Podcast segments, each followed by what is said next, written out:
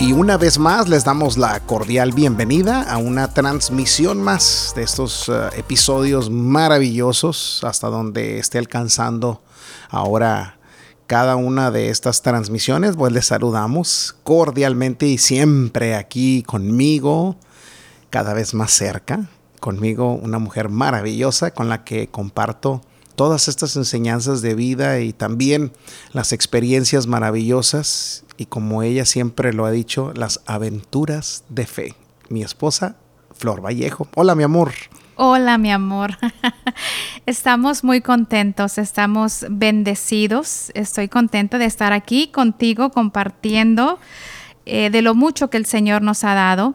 Este, es importante que, que demos, que demos, que de hecho de eso se va a tratar el día de hoy. Es importante siempre estar dando porque el Señor siempre nos está dando. Entonces, queremos compartir con usted el día de hoy, que usted crezca junto con nosotros, que aprenda junto con nosotros de las bendiciones y de las de la revelación abundante de Dios en nuestras vidas. Y en cada episodio, cuando tenemos la oportunidad de recordarles esto que usted está escuchando, eh, no es, no son eventos son procesos. Siempre tratamos de recordar eso porque los cambios, eh, los resultados, los buenos frutos, eh, los cambios verdaderos y la transformación verdadera únicamente va a suceder cuando te sometes a este proceso que estos procesos que usted está escuchando, así le llamamos nosotros procesos, cada vez que hablamos de un tema estamos procesándonos, procesándonos, procesándonos. Eh, estos temas procesan nuestras vidas hasta llevarlos a crear nuevos hábitos. Los hábitos nuevos sustituyen a los viejos y ah, es lo que la Biblia ya decía sobre la renovación de nuestro entendimiento.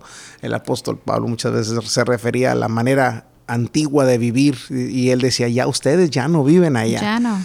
Y, no más. y para eso tenemos que hacerlo. El libro de Romanos, capítulo 6, y eh, también el, bueno, desde el 6 hasta el 8, eh, habla de unas revelaciones maravillosas con respecto a lo que debemos hacer con nuestro carácter, con, eh, con la, la, nueva vida en Cristo que tenemos. Entonces, cuando lo traemos a la manera práctica, se le llaman procesos. Así que hoy estamos adentrándonos a un proceso más.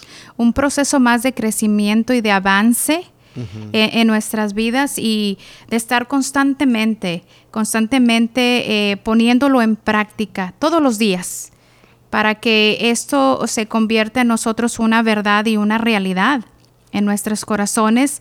Eh, eh, hablar la palabra, confesar la palabra, eh, declarar lo que Dios dice con respecto a, a, la necesidad o a la circunstancia que estamos viviendo en nuestras vidas. Entonces eso nos ayuda mucho para seguir confiando en el Señor. Definitivamente. Y el día de hoy le vamos a poner un ladrillo más a la construcción que empezamos. la construcción que se llama fe, mayordomía y generosidad.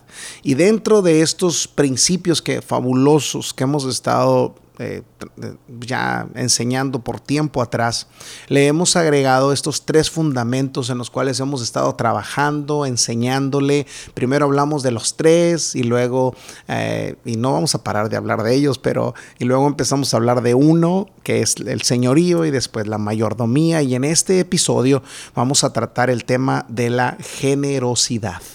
¿Por qué la generosidad? ¿Por qué la generosidad debe ser parte de nuestras vidas, nuestro estilo de vida y por qué la generosidad refleja el verdadero carácter de Dios en nosotros. Así que, ¿quieres empezar tú o empiezo yo? Claro que sí, mi amor, empiezo porque dices, ¿y por qué? Porque Dios lo dice en su palabra. y siempre nosotros este, tenemos una escritura bíblica para basar eh, eh, los temas que desarrollamos. Y vemos aquí en la palabra, en el libro de los Hechos, en el capítulo 20, en el versículo 35, dice, más bienaventurado es dar que recibir. Wow, ya con esa tenemos mucho para, para y, hablar. y, este, y es algo, mi amor, que nosotros siempre declaramos en, en, en casa. La llave para recibir es dar. La llave para recibir es dar. Eso lo aprendimos es. de nuestro pastor y no sé dónde lo aprendería él, pero qué bueno que nos lo heredó. Y claro, y lo siempre lo declaramos y, y aquí está. Más bienaventurado es dar que recibir. Fíjate que, fíjate que una de las cosas que a mí me maravilla mucho de esa escritura que acabas de decir es no la parte solamente de que más bienaventurado es dar que recibir, sino el apóstol Pablo dijo como lo di- dice como lo dijo el Señor Jesús. Así claramente es el única es la única escritura donde encontramos que el apóstol Pablo refiere al Señor Jesús diciendo esto. No lo Y encontramos en los- recordar, dice, y recordar las palabras del Señor Jesús que dijo. Entonces, si él dijo, hay algo maravilloso detrás de eso.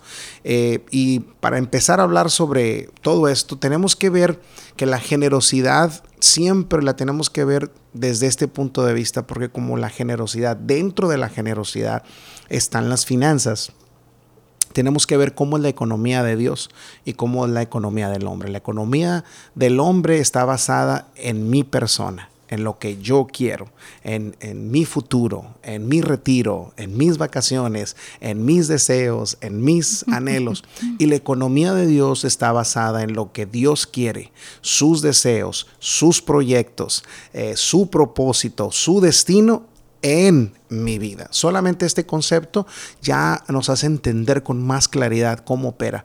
Si en algún momento usted lleva a tener un pensamiento de decir es mi dinero o esto es lo que yo quisiera hacer, quiero eh, retirarme o quiero eh, tener tanto dinero en el banco, entonces ya no está operando bajo los principios de la economía de Dios está pensando, ya está actuando como aquel hombre que juntó mucho dinero y dijo, ah, alma, muchos bienes tienes para muchos días. Y dice, ¿qué voy a hacer? Voy a construir algo nuevo. Todo estaba pensando en mí, mí, mí, mí. Y viene una voz que dice, necio, todo lo que has hecho va a ser para otros. Dice, esta noche vienen a pedir tu alma. Wow, y qué tremendo es cuando tenemos esa, esa mentalidad de no reconocer el señorío de Dios en nuestras vidas. Eso. Eh, no podemos nunca deslindar el señorío con la mayordomía y la generosidad. Siempre van a ir de la mano. Siempre van a ir unidos. eh, y claro, cuando reconocemos que Él es nuestro Señor y nuestro Dios, que Él nos da la habilidad para nosotros eh, ir a nuestros trabajos todos los días, para desarrollar nuestros talentos, nuestras habilidades, reconocemos el señorío de Dios y nos damos cuenta que Él es su habilidad en nosotros para desarrollar todo esto. Hay una escritura que me viene a la memoria ahorita, cuando el pueblo de Israel, en el libro de Deuteronomio, y el Señor les dice, miren, ustedes van a ir a habitar casas que no construyeron, terrenos que no trabajaron por ellos, ustedes van a ir a conquistar algo que yo ya hice que alguien más trabajara por ello, pero Él les dice algo muy importante, dice, nunca se les ocurra decir que por su esfuerzo tienen toda esa riqueza, dice, porque eh, yo soy el que les da el poder, El poder. para hacer las riquezas. Aún el poder para hacer las riquezas vienen de Dios. Entonces, Él tiene control de todas las cosas. Entonces, la generosidad tenemos que verla siempre desde ese ángulo.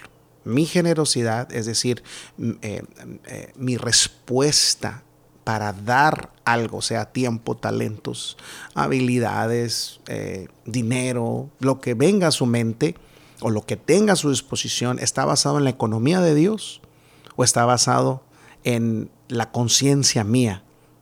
Entonces, eh, si ponemos eso como perspectiva, empezamos bien. El mayordomo fiel no es aquel que piensa como eh, decir cómo voy a gastar mi dinero, sino más bien es cómo Dios quiera gastarme a mí. O cómo Dios puede usarme a Sí, mí. Esa es la verdadera mentalidad de un generoso. Un generoso no piensa, ¿cómo voy a gastar este dinero? No es la idea, Señor, ¿cómo me vas a gastar a mí? Por eso voy a estar disponible para todo, voy a tener mis finanzas en orden, voy a ser un buen administrador, voy a asegurarme que el dinero que tengo está listo para como Dios lo quiera usar en mí. Exactamente. Y a través de mi vida. Eso es muy cierto, mi amor. Y cuando eh, está, bueno, recuerdo que en un tiempo de nuestras vidas estábamos en, deudas y el Señor nos sacó de esas deudas. Y ahora eso nos ha permitido a nosotros estar disponibles para el reino de Dios. Y ahora que hemos puesto nuestra casa en orden y, ver nuestras finanzas en orden, nos damos cuenta de que Él nos puede usar cuando Él quiera. Qué bueno que mencionas eso porque sabes que lo que ha estado pasando desde que tú y yo trabajamos en nuestras finanzas, las pusimos en orden y luego en nuestro carácter, yo he tenido un sentido diferente de existencia en, esta área que eh, estoy más consciente o más concentrado en, en, pensar qué es la siguiente asignación que Dios tiene para nosotros. Y ya no estoy pensando, ¿cómo voy a pagar la renta? ¿Cómo voy a pagar el carro? ¿Cómo voy a pagar aquello? Ahora mi mente está más disponible para escuchar, Señor, ¿qué sigue? ¿A quién hay que ir a bendecir? ¿Dónde hay que ir a predicar? ¿Qué, qué proyecto hay que hacer con los muchachos? En dónde hay que emprender un, nuevo proyecto ministerial. Estamos siempre disponibles y nunca, mi amor, nunca se me olvida que esto empezó no hace mucho tiempo atrás en, un viaje de carretera que yo tenía de aquí a Dallas. Estaba trabajando en, mi último trabajo con un ministerio también maravilloso. Eh, eh, de hecho, estaba platicando con un pastor sobre eso esta semana.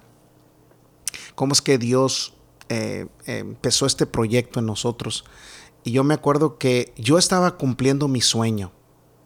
Y yo sabía, y, tú estabas dejando que yo cumpliera ese sueño porque tenía la asignación que me habían dado, era, era en un ministerio, estaba formando toda una, una cadena de televisión, estaba haciendo lo que a mí me apasiona hacer, medios de comunicación y aparte servir al Señor.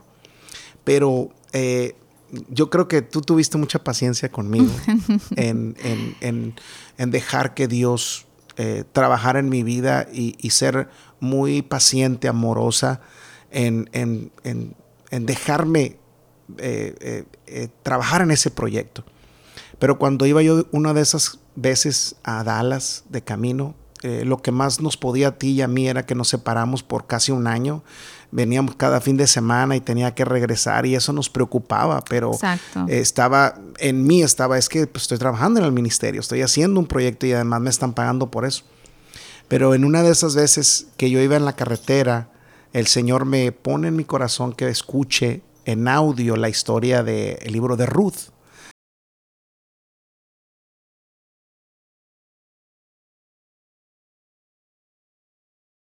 Ese libro de Ruth fue maravilloso para mí y, Dios me dio una palabra muy directa cuando vos, que traducido, bueno, yo así lo traduje, Boas en inglés, en español es vos. Así eh, se te reveló. Así se me reveló. Y el Señor me dijo, yo soy tu patrón. Vos. Yo soy tu boss. Yo soy tu boss. De inglés, español, la traducción, yo soy tu patrón. Y él me hizo una oferta de trabajo ahí. Me dijo, ven a trabajar a mis campos nunca te va a faltar nada y yo he dado órdenes a mis siervos para que cuiden de ti.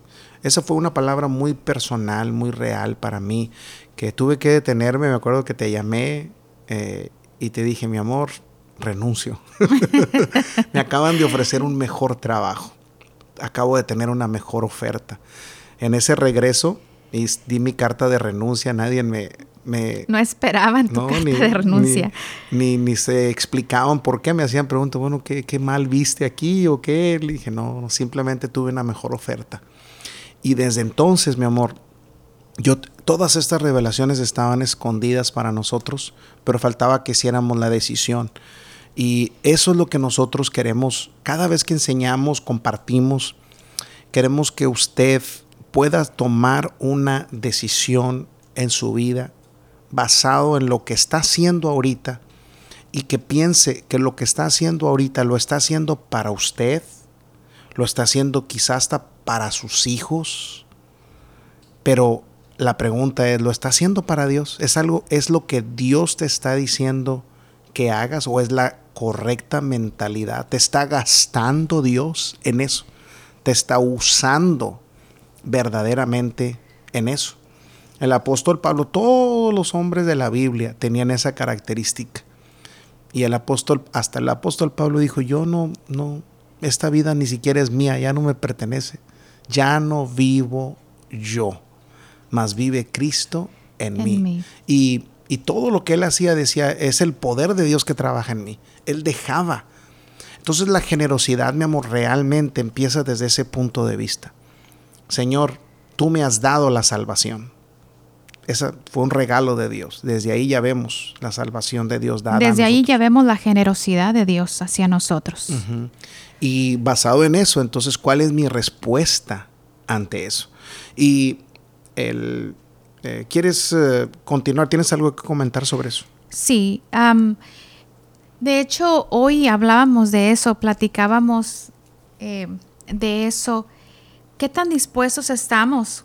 nos nos ah, eh, decimos, ¿no? Que, servimos a Dios, que servimos a Dios, pero ¿qué tanto servimos a Dios realmente? Estamos cumpliendo el plan y el propósito por el cual Él nos llamó. Hay para nosotros una comisión, hay una, eh, eh, una asignación de cuál es nuestra asignación de predicar el Evangelio, de dar a conocer el Evangelio de Jesucristo. Y a veces estamos tan ocupados, tan afanados en otras responsabilidades que tenemos en la vida eh, que, que nos roban esos tiempos de poder servir a Dios. Así es. De a veces la deuda, a veces este, la familia, a veces el negocio, a veces tantas cosas en las que nos involucramos que eso nos, nos roba y no estamos disponibles realmente para, para Dios. Decimos que, que si Dios nos pide hacer algo, lo hacemos, pero realmente estamos disponibles para Él. Esta semana pasada tuvimos una plática muy interesante con nuestros hijos en un restaurante. Sí. Y, y nos pusimos a, a, preguntarles a ellos, porque siempre la gente nos pregunta, ¿Y cómo le han hecho ustedes con sus hijos? Mis hijos son, tienen un testimonio maravilloso, son muy maduros, aman al Señor, respetan a la gente, les gusta servir. Entonces tienen todas las características de que pues alguien los enseñó bien. Siempre nos han dicho eso. Y nosotros siempre hemos hecho referencia a que nuestra, la enseñanza o los resultados de ellos están basados en ciertas cosas que hicimos a través de nuestra vida, en el ministerio, con la familia. Pero ese domingo que estábamos con ellos comiendo, a mí el Señor me dijo, bueno, eso es lo que ustedes dicen, que piensan que es lo que ustedes les han enseñado y que les ha funcionado, pero les has preguntado a ellos. Y me acuerdo que esa semana pasada les pregunté, dijo, yo, nosotros tenemos que preguntarles esto porque siempre andamos diciéndoles a la gente que esta es la razón por la cual ustedes son un ejemplo. Pero queremos preguntarles, ¿esto que estamos diciéndole a la gente es realmente eso? ¿Ustedes lo experimentan? Y bendito sea el Señor que dijeron que sí, más otras cosas que nosotros no nos habíamos dado cuenta. y, y, todo lo que ellos decían, mi amor, tenía que ver con la responsabilidad que ellos tenían delante de Dios. Lo que me llamó mucho la atención fue algo que dijo eh, Venecia. Dice, es que ustedes nos, nos enseñaron Dice, yo creo que el fundamento más fuerte para mí, dice, ha sido que nos enseñaron a tener nuestra propia fe, que no vivieran nunca de la de ustedes. Es cierto. Y eso, eso vamos a tener que agregarlo en la lista de las cosas que le decimos a la gente, porque de esto se trata estos temas. Cada una de las enseñanzas que nosotros les presentamos, eh, nosotros no podemos eh, solucionarles la vida pero lo que les recomendamos es que ustedes tengan su propia fe con respecto a esto que estamos enseñando, que la apliquen, que la pongan y, bueno, los comentarios que hicieron también mis otros hijos, todos en sus diferentes edades, Suriel, Victoria, eh, concordaban muy bien con lo que nosotros hemos estado compartiendo y mucho de lo que ellos comparten que lo que hoy están logrando hacer en sus vidas, ministerio, lo que hacen, es por el tiempo en que sirvieron a los demás. y, el principio que vieron en nosotros de estar siempre disponibles dando y dando y dando. Voy a dar un ejemplo aquí que eh, eh, viene mucho a colación, que nunca, muy pocas veces mencionamos esto eh, en público o, en, o cuando hacemos programas como estos,